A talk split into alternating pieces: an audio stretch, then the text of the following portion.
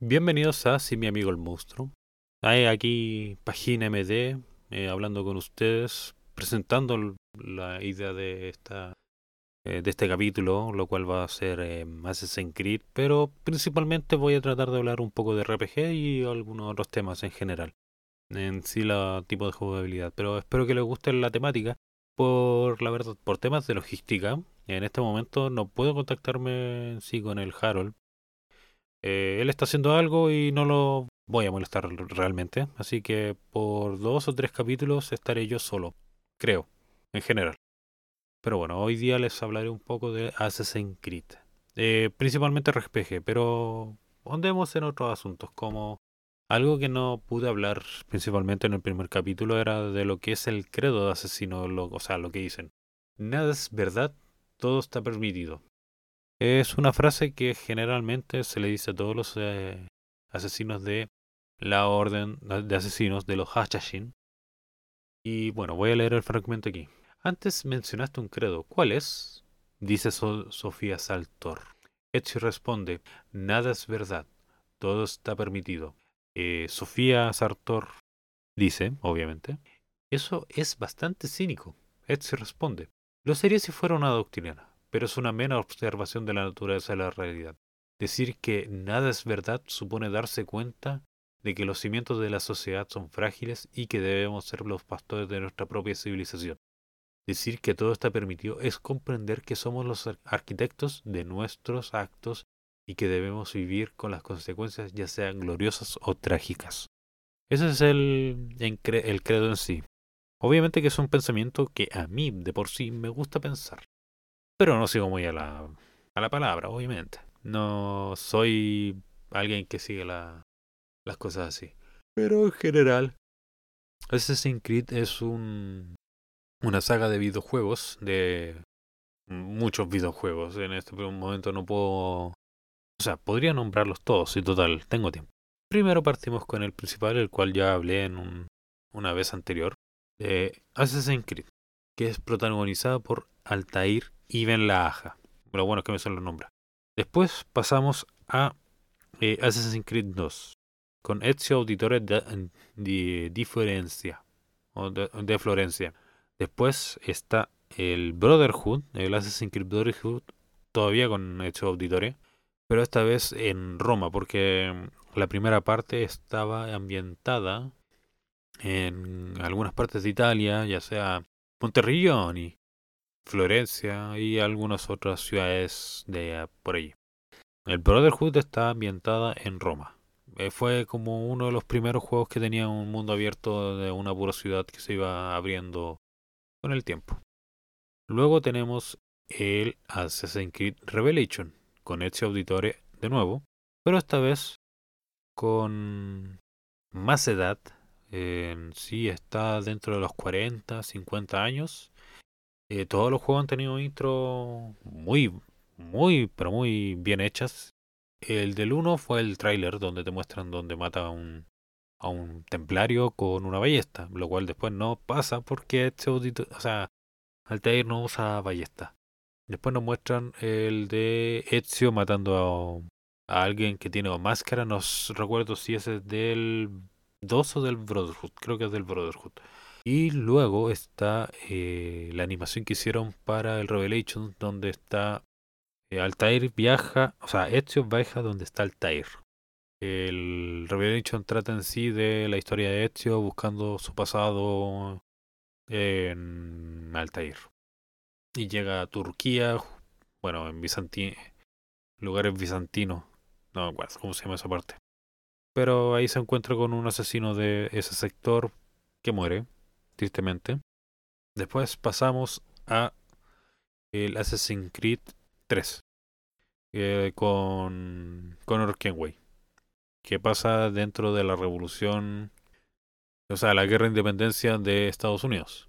Luego está el, ¿cómo se llama este juego? El Black Flag, que trata sobre Edward Kenway, el abuelo de Connor, el padre de Ethan Kenway, que también lo podemos ver en la primera parte de Assassin's Creed 3, y que tiene un libro que se llama Forsaken, el cual tengo.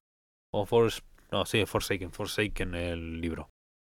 Después pasamos a el Assassin's Creed Unity, que es Arno, que no me acuerdo cuál es el apellido, porque no podía jugar el juego tampoco el de Edward Kenway. Y también está el Roach. El Roach que principalmente trata de un asesino que cambia la orden templaria para eh, derrotar a los, a los asesinos que están en la colonia o en las colonias. Que no me acuerdo cómo se llama ese personaje. La verdad, no, lo, no sé, me llama la atención jugarlo, pero no he escuchado muy buenas reseñas.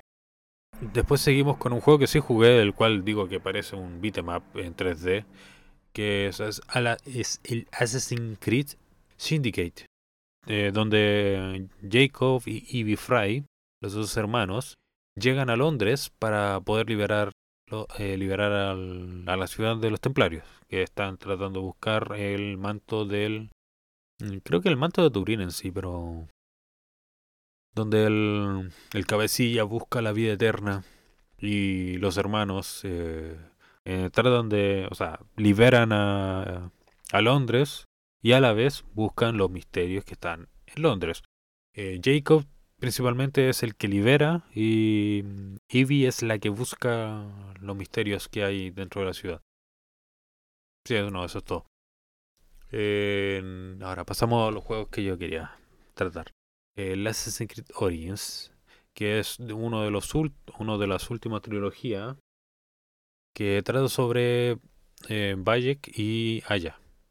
Bayek de Sigua y Aya de Alejandría, los cuales tienen un hijo llamado Kemu y este fue atacado y, y perdió la vida por un ataque de la Orden de los Antiguos donde ellos dos buscan venganza busca, eh, y encontrando que en toda eh, en todo Egipto eh, está permeado por el poder de los antiguos y buscando el control de todas las personas allí. Entonces nuestro deber, bueno, nuestro trabajo como jugadores de Assassin's Creed en esta aventura es matar a principalmente los ocultos que te van mostrando en toda la historia. son unas peleas un tanto difíciles, eh, están las peleas contra los mercenarios, que son interesantes y difíciles a la vez. Son difíciles de tratar, la verdad.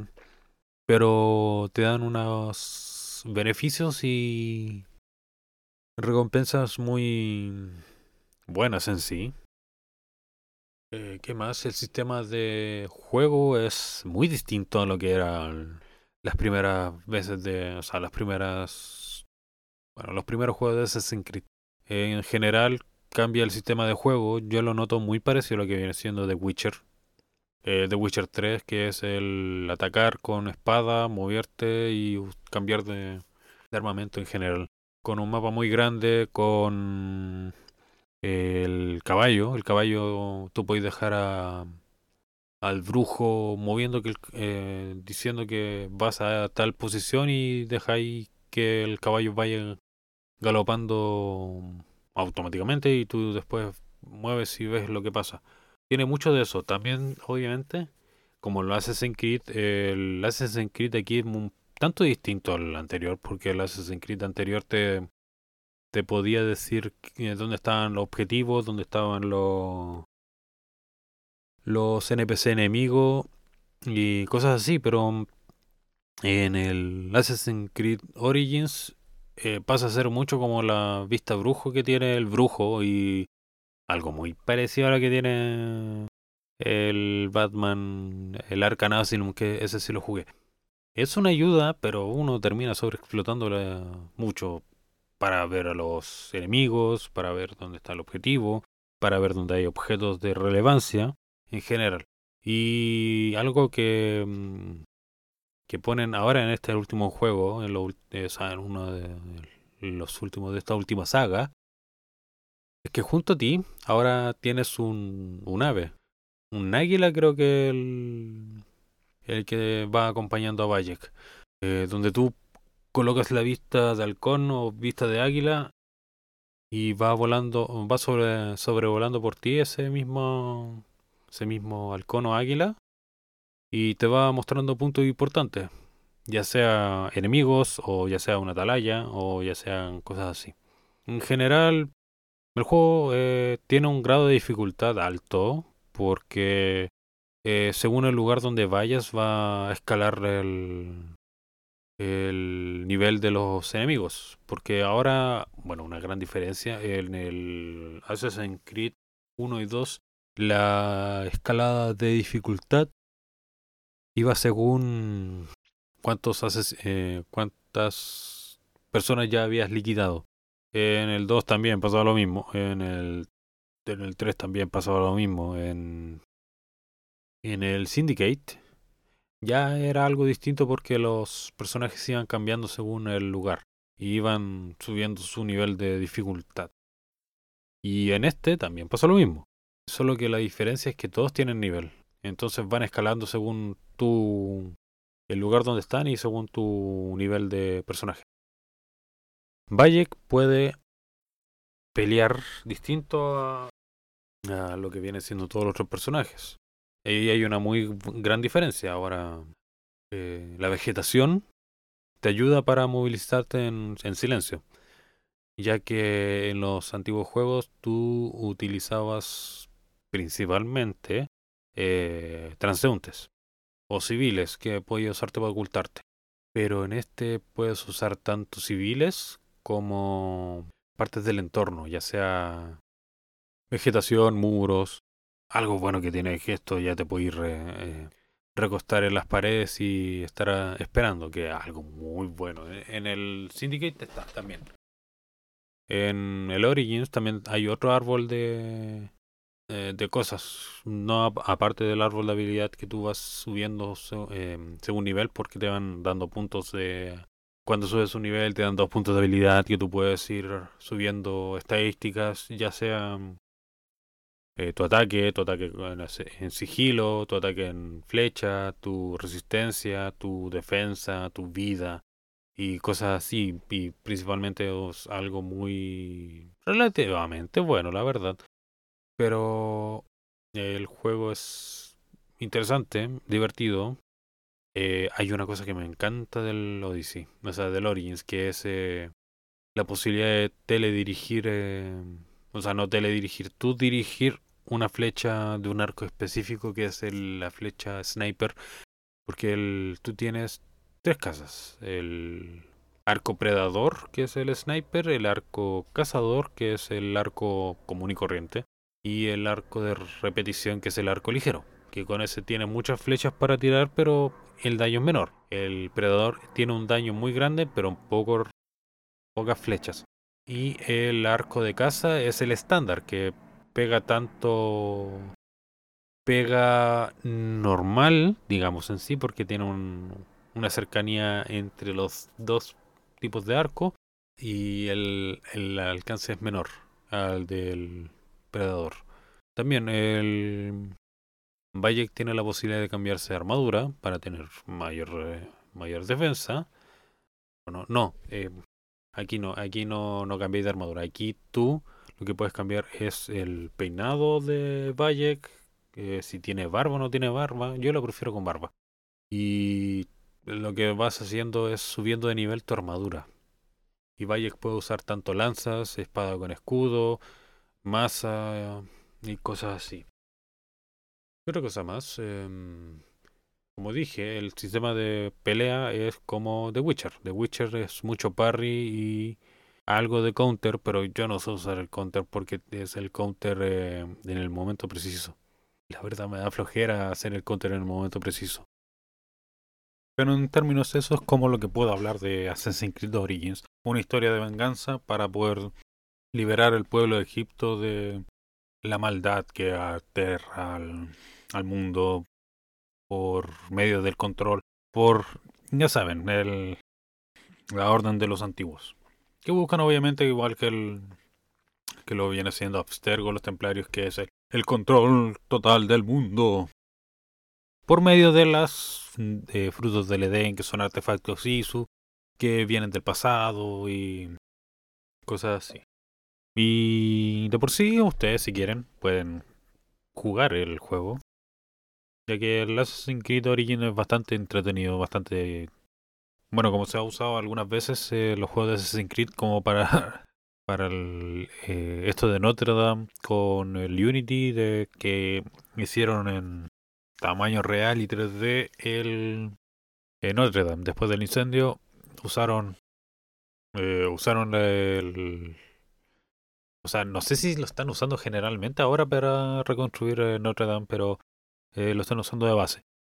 Que yo no pueden. de los dibujos que estaban dentro de Notre Dame no podían usarlos en Assassin's Creed por el hecho de que esos no estaban con derechos de autor o algo por el estilo. De que no podían ser replicados en algo que no fuera en Notre Dame en la vida real. No así en, en videojuegos que tiene que ser distinto.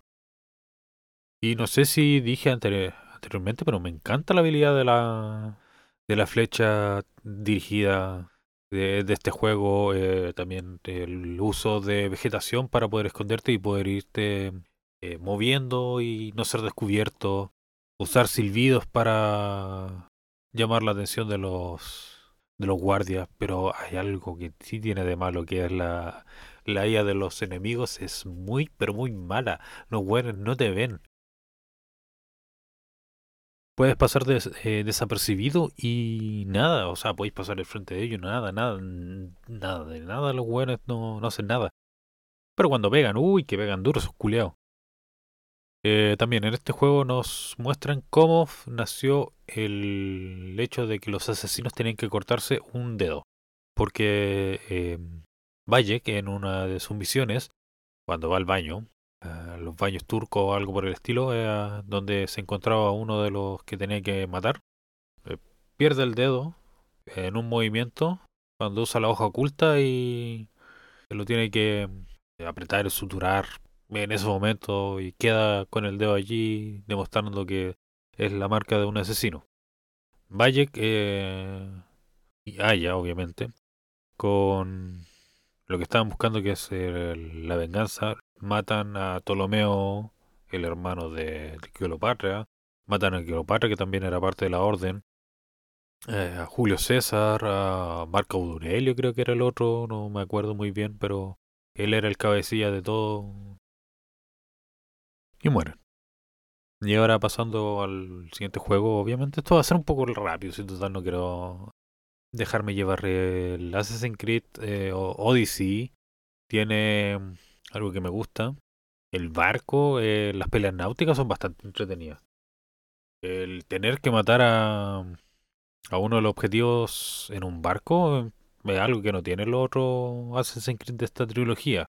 De que tenéis que entrar a. Tenéis que atacar a los barcos. Después, cuando se van hundiendo, pues o rematarlos o, o subir a la cubierta para tener una pelea campal para derrotarlos a ellos mientras el barco se va hundiendo y ahí buscar el asesinato de los objetivos. Eh, las batallas náuticas son muy buenas, obviamente. Eh, el combate en general es bastante dinámico y diverso, con las distintas habilidades que tiene Cassandra y que va aprendiendo, como la patada, eh, la patada espartana, el, las habilidades de veneno, las habilidades de fuego y cosas así. Son diversas, entretenidas y todo eso están, están divididas en uso como arco o uso como cuerpo a cuerpo.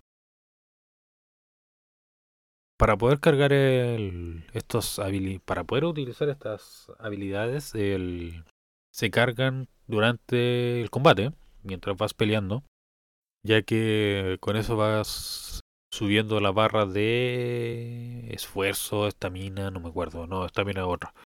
Algo que tiene estos Assassin's Creed es que no hay estamina eh, ni para subir, eh, ni para escalar, ni para correr, ni, ni para nada, La única cosa que tiene estamina son los caballos. Como dije en el, el camello y los caballos de estos juegos eh, tienen la misma función que el The Witcher, que tienes el silbido para poder llamar al, al caballo.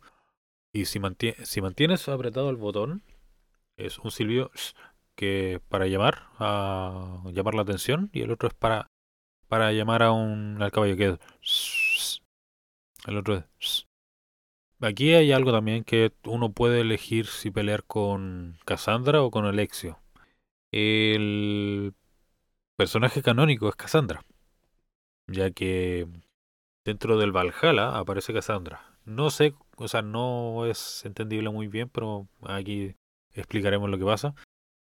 Cassandra es aventada a un acantilado por un, una predicción de un oráculo.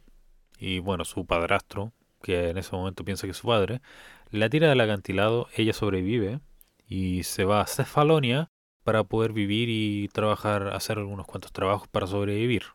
Hasta que empiezan las guerras del Peloponesio, que bueno, lo leí hace un rato atrás y puedo decir, cuando tú estás jugando puedes atacar tanto atenienses como espartanos. Tú decides allí, según las misiones. Hay misiones que te dicen que tienes que ayudar a los espartanos a derrotar a los a los atenienses y, o ayudar a los atenienses para derrotar a los espartanos. En guerras campa en peleas campales de tú con el ejército tal contra el otro ejército. Lugares importantes de aquí son de Grecia, porque principalmente estás en Grecia, estás en todas las partes de Grecia que, que se conocen, o sea, que existen todo muy bonito hasta que te agarráis de la pichula de, eh, de Zeus. Que hay una estatua gigante en Cefalonia donde hay, puedes escalarla. Bueno, tienes que escalarla porque es una atalaya. Eh, generalmente casi todas las estructuras escalables eh, como atalaya son estatuas. Una estatua en, en, Atenas o un templo en Atenas o cosas así. la misión de que tienes que cumplir con Cassandra porque aquí no, no eres una asesina, no eres parte del culto, el, o sea, de la orden de asesinos, sino que es el aquí aparece el, el culto de Cosmos, que es una muy parcial al culto de los antiguos. Algo que no dije respecto al Assassin's Creed Origin, que es el origen de la orden de asesinos, pero aquí se llama la orden de los ocultos, la orden de los antiguos es contra la que pelean y aquí es la el culto de Cosmos que tienen dentro de sus filas a Deimos. Deimos es tu hermano, Alexio, que le lavaron el cerebro para que esté a favor del culto de Cosmos y que lo vean venerado como prácticamente un dios. Eh, hay finales buenos y finales malos, que es finales malos es que mates a algunas personas dentro de la familia, que viene siendo Nicolaos, que es el padrastro de Cassandra, o matando a, a Deimos, que es Alexio. ¿Qué más? Aquí, en este juego, tiene un toque más mitológico, obviamente, porque puedes pelear contra el Minotauro, contra Cíclopes, contra diversas cosas, eh, que son animales un poco más grandes y fuertes. Está la pelea contra el jabalí, jabalí culiao. Ese conche su madre pegaba más fuerte que la chucha, pegaba más que, eh, más que padrastro curado, como dicen en algunos lados. ¿Qué más? A diferencia que en el Assassin's Creed eh, Origins, en el Odyssey, uno puede cambiar de armadura. Por lo general uno cambia cada rato de armadura en el juego porque te dan eh, mejores armaduras que vaya encontrando y que sirve más que la armadura que tú ya tienes predispuesta. No así como en el Assassin's Creed Odyssey que tú vas evolucionando la misma armadura y va teniendo más aditamentos y más protección. Esta no, en, este juego tú vas cambiando. Eh, aquí puedes usar lanzas, espadas cortas, eh, espada y escudo. Aquí no existe la, la cuchilla oculta, sino que usas eh, la lanza de de Leonidas, que en un principio parte el juego con la pelea de las Termópilas, donde los espartanos junto con el rey Leonidas van retrasando el ataque de los persas y derrotándolo mientras ellos van perdiendo la vida. Y así es como te muestran también las habilidades que ganas con eh, que puedes usar después con Cassandra y la lanza de Leonidas. Eh, la lanza de Leonidas tiene muchas habilidades buenas. Una de las principales que me gusta mucho es el tirar la lanza para hacer un asesinato y poder continuarlo con otro lanzamiento de lanza. Mientras tú tengas la la estamina o la carga que se necesita para usarle el poder, estamos todos bien. Eh, como vas a estar peleando constantemente, el esa barra se va a ir cagando constantemente. Eh, ¿Qué más? El, eh, yo, principalmente, en unas partes, yo abusaba mucho de la, de la patada, de la patada espartana, de, de tirarlo a un acantilado. Era muy, me parecía muy gracioso y muy chistoso. Eh, obviamente, como todo Assassin's Creed de esta última generación, tiene unos gráficos muy interesantes, muy espectaculares, eh, muy llamativos en sí, eh, recreando muchas partes de lo que viene siendo la antigua Grecia y dando un poco de giro en algunos temas como en Minos, el lugar donde atacan los el Minotauro y le dan su lugar de importancia para traer para traer principalmente turistas. Pero también hay otras. Eh, el mapa tiene muchas islas y tú puedes visitarlas todas. Hay un volcán que es el volcán de Festos donde puedes hacer algo. La verdad no llegué allí porque no sabía cómo pasar esa wea. Algo que quería ver, el mapa es muy, pero muy grande. Y tiene muchas weas. Están eh, la parte espartana. Giros. Está como un lado. Eh, Cassandra es hija de Miriam con Pitágoras. Pitágoras en sí debería estar muerto, pero Pitágoras está a cargo de proteger la entrada de la Atlántida. Ese weón tuvo tuvo su, su cachita antes de, de, pasar al más allá con la madre de, de Cassandra y, y Alexio. Bueno, no, no se me ocurre qué más decir de respecto al juego. Eh. Ah, verdad. El juego tiene un DLC que se llama El secreto de la hoja oculta, que trata de Cassandra o Alexio eh, conociendo a Darío, que Darío es un persa que está tratando de eh, huir y siendo perseguido por otros persas, que lo están buscando para liquidarlo y, eso. Y también buscando el poder de Cassandra, porque escucharon eso. Las peleas son muy difíciles. Están nivelados para más de nivel 50 y las peleas son bastante complicadas. Los personajes son subidos de nivel, eh, tienen habilidades un tanto distintas a los griegos, obviamente. Eh, son un poco más tácticos que la pelea griega. Y como vas conociendo a Darío y, también conociendo al hijo o hija, canónicamente es hijo, empiezas a tener una relación mucho más eh, cercana con Cassandra y enamorándose, teniendo un poco más de cercanía, hasta el punto de que se enamoran y tienen un hijo que se llama Elpidios. Elpidios, dentro de lo que viene siendo la historia, es secuestrado para obligar a Cassandra a, a pelear o darles el poder a, los persas. Eh, Cassandra obviamente no quiere eso y los derrota, pero con un dolor muy grande en su corazón que es el despedirse de su hijo y decirle a Darío que se lo lleve lejos, porque a ella, como la Mistios, la van a estar buscando y van a tratar de matarla constantemente. Entonces, para mayor seguridad de, de Elpidio, se, se lo lleva Darío, tener eh, la posibilidad de tener una vida más estable. Pero ahí está el problema. Elpidios se va al valle de... O sea, el Pidios junto con Darío se van a Egipto y son los... Eh, no son los descendientes, son los, son los ancestros de, de Bayek. Entonces es como la unión que tienen con Bayek con Cassandra, que son parientes. Eh, luego de eso, algo muy importante es que la cosa que pasa aquí es que Laila, Laila es la persona que encuentra el cuerpo de, encuentra los restos de Valle Guiaya y ven el pasado según sus memorias, ya que ahora el Animus en estas entregas va obteniendo sus recuerdos de restos humanos que usan para poder codificar y ver el pasado. No como en los primeros Assassin's Creed que tenían que usar el, el, material genético de la misma persona para que él viera su pasado y pudiera vivir lo que vivió su ancestro.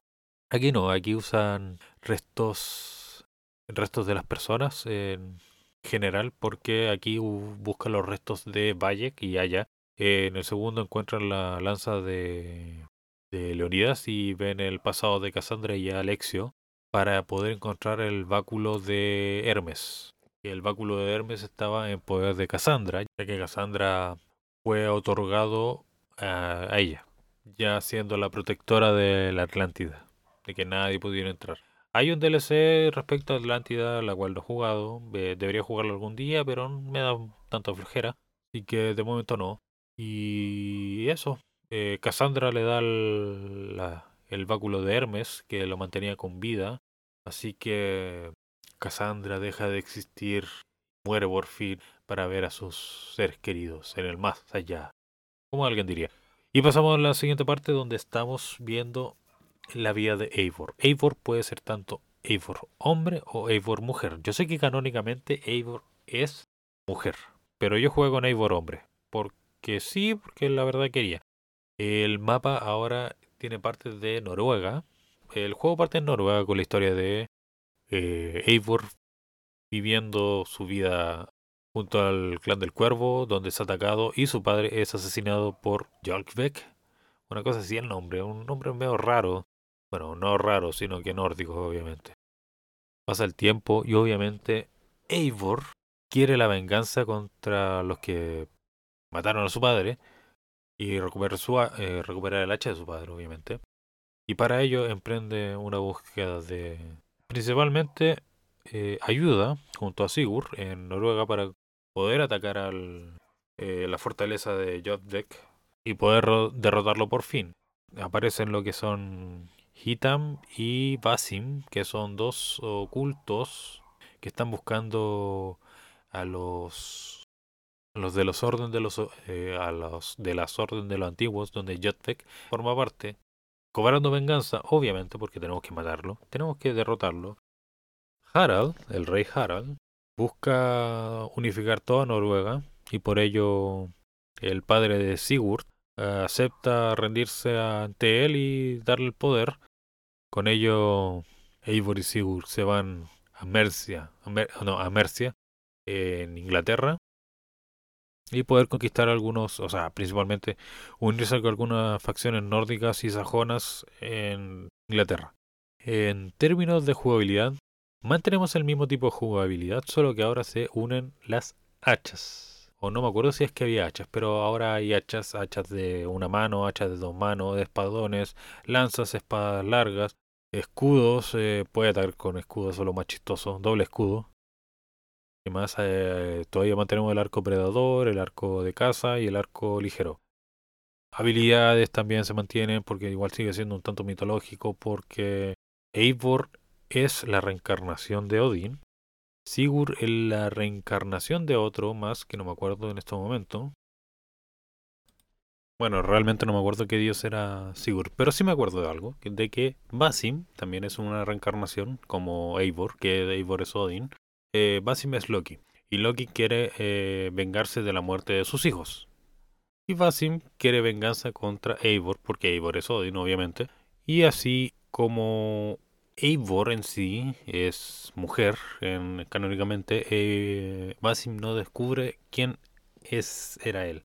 Luego de haber derrotado y que los asesinos se fueran junto con, eh, junto con los nórdicos a Mercia y poder extenderse por los distintos lugares para forjar alianzas, Sigurd es secuestrado, raptado, llevado, no sé si a la fuerza, la verdad, por Fulke, que Fulke es una hija de perra, es una manipuladora eh, que quiere, bueno, le llaman Fulke la loca, que quería hacer sufrir tanto a Sigurd que él despertara su vida anterior de Isu, porque Isu, o sea, los Isu tienen artefactos, tienen templos, hay un templo en la parte nórdica de, según Assassin's Creed, en la parte nórdica de, de Noruega, donde se esconden algunas cosas que todavía no voy a decir.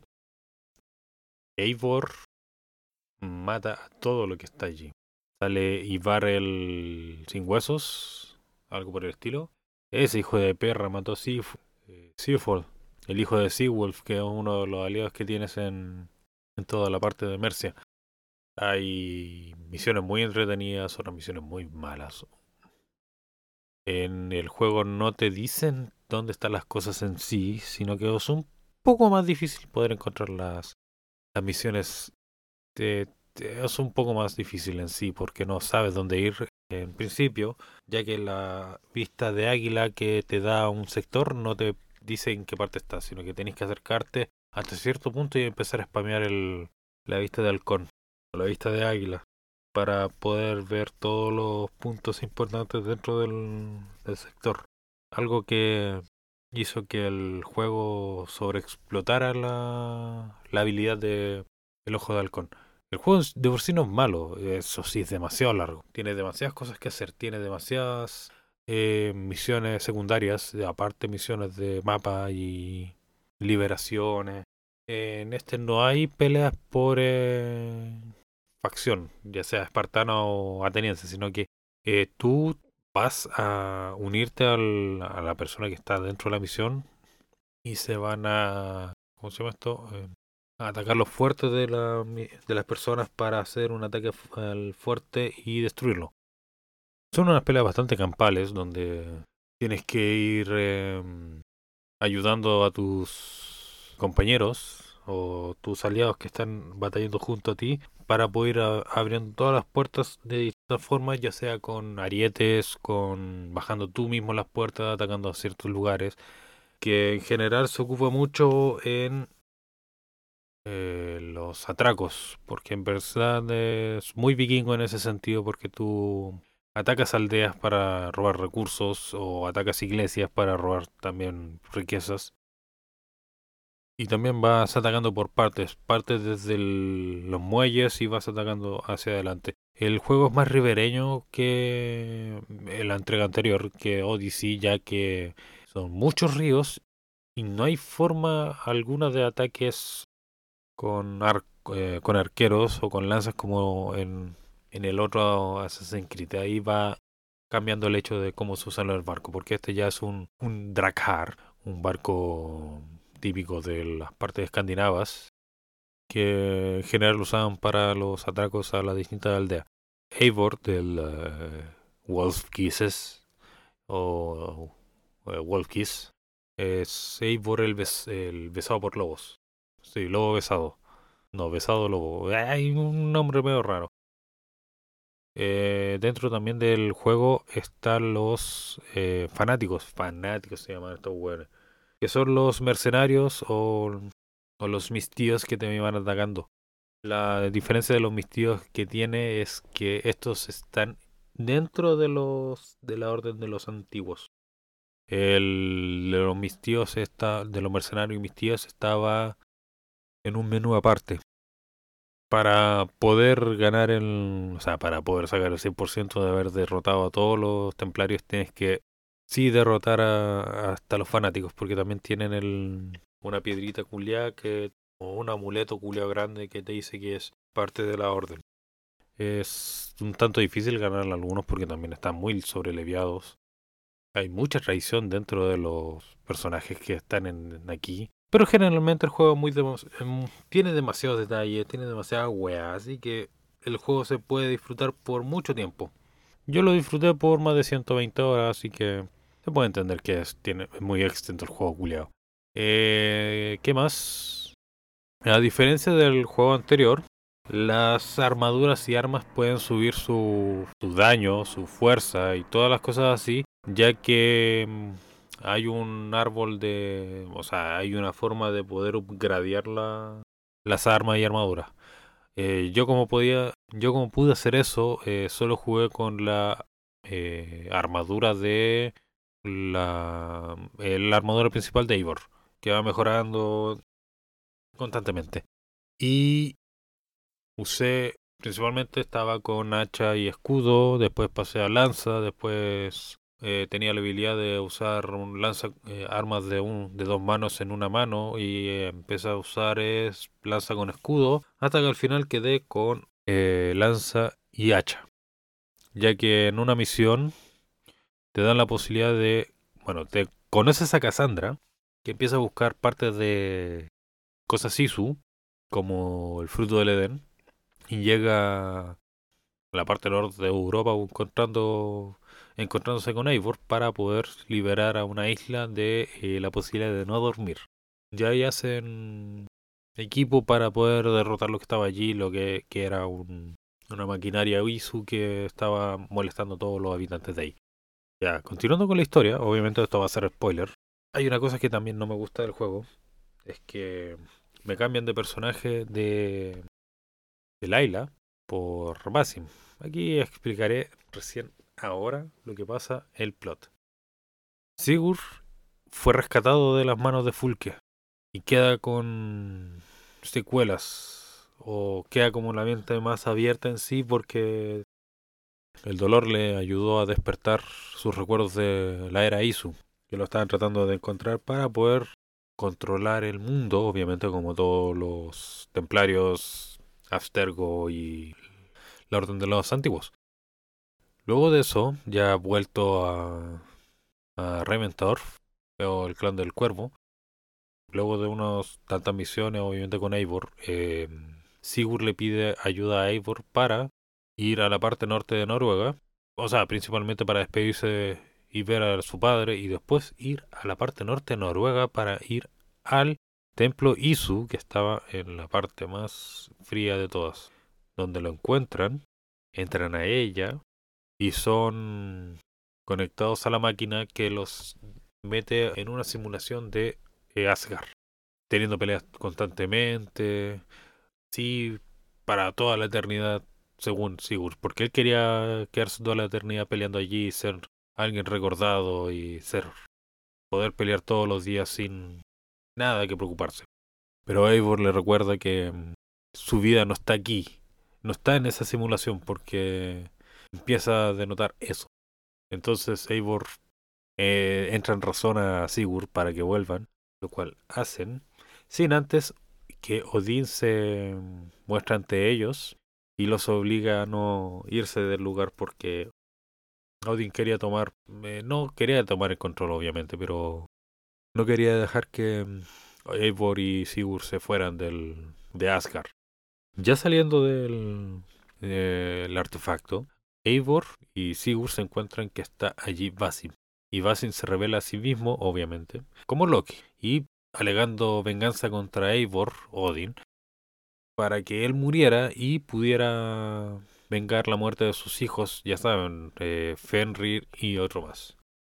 Ya que dentro del juego uno puede usar las eh, medicinas alucinógenas que hay en el que tienen los nórdicos para evocar sus alucinaciones y dentro de estas alucinaciones, Eivor eh, vive la vida de Odin en Asgard, peleando contra el uh, Jotunheim, los gigantes de hielo, construyendo un puente, una barrera, lo cual estaba dentro de los gigantes de hielo atacando de nuevo y cosas así.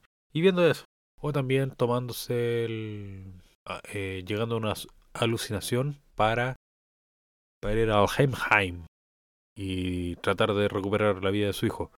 Basin como Loki quiere venganza, así que empiezan a tener una pelea en el templo para así poder salir. Pero tienen que primero derrotar a Basim y Basim Loki en una pelea bastante interesante, la verdad. Un tanto divertida, no lo negaré. El hecho de poder eh, romperle su, su madre al, a Basim por todas las weas que hizo, o sea, por esa wea, es bastante interesante. Basino es derrotado de la única forma que pudieron pensar, que fue colocarlo dentro de Stasis en la máquina. Y juntos volviendo a, a. Y así, colegín colorado, ese cuento se ha acabado. No, necesariamente, porque todavía quedan ocultos que buscar. Ya pasando al, a la época del juego, en la época más moderna, donde está Laila, Laila se adentra donde es el la templo Isu para poder encontrar el, la máquina y poder entrar.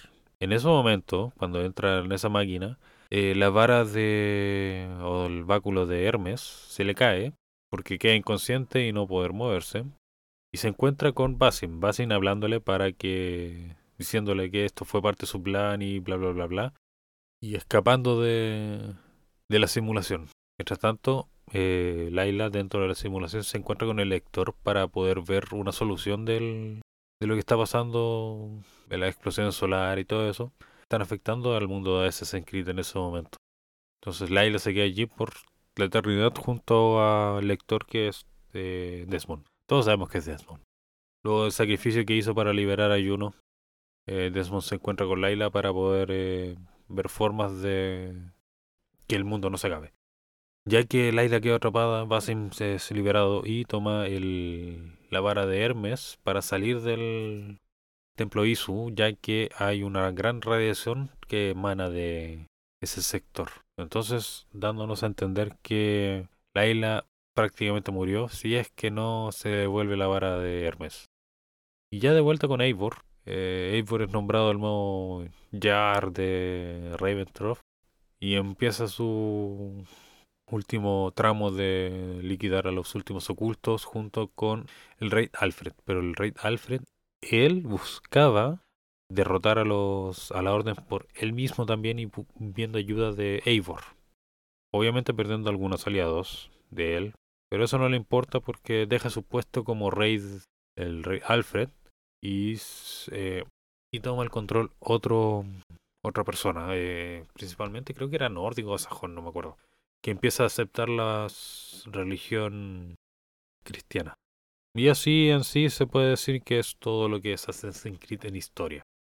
Eh, si yo recomendara jugar Assassin's Creed, yo recomiendo jugar, partir por el Origins y el Odyssey. Los dos son muy buenos. El Valhalla sí, es bueno, pero por el grado de horas, si lo juegan en dificultad media, porque yo lo juego en dificultad difícil ya por 10 años de experiencia con los distintos Assassin's Creed, yo creo que tardarán 60, 70 horas en completar el juego y no sé qué más decir. Y para concluir, obviamente, si recomiendo jugar Assassin's Creed, como lo dije anteriormente, sí, recomiendo jugar Assassin's Creed. Eh, si les gustan los juegos de pelea, obviamente de aventura y con su poco de teorías locas y teme, eh, tejemanejes de locura y cosas así. Son interesantes, la verdad, la historia es muy interesante. Tiene otras cosas que se pueden encontrar, como los distintos libros que existen de la saga de Assassin's Creed. Eh, yo cuento con dos en este momento que son Forsaken y La Cruzada Secreta, que hablan, La Cruzada Secreta es de Altair y Forsaken es de la historia de Hitan Kenway.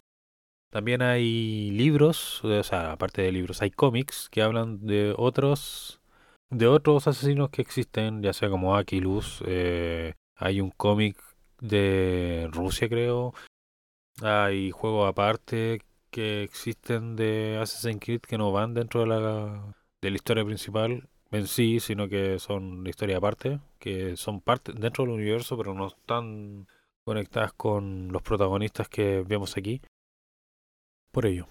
Bueno, gracias en sí por escuchar este capítulo. Es un poco más corto de lo general, pero como estoy solo no puedo divagar tanto. Así que gracias, nos vemos.